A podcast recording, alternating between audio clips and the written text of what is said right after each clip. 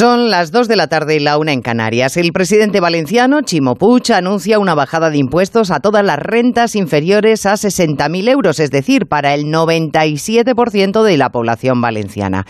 Es curioso porque hace cuatro días Puig pedía sancionar el dumping fiscal, la supuesta competencia desleal de Madrid. 96 horas después, probablemente haya valorado las consecuencias electorales que puede tener no tocar la fiscalidad en tiempos de crisis y que por mucho que Sánchez y su ministra de Hacienda veten reducir tributos, el que se juega la reelección es él, el valenciano. Así que hoy bajar impuestos es muy de izquierdas, para él, que es del Partido Socialista, para Chimo Puig, y para los dos partidos que forman su gobierno, Compromís y Podemos. Bonito ejemplo de hipocresía política.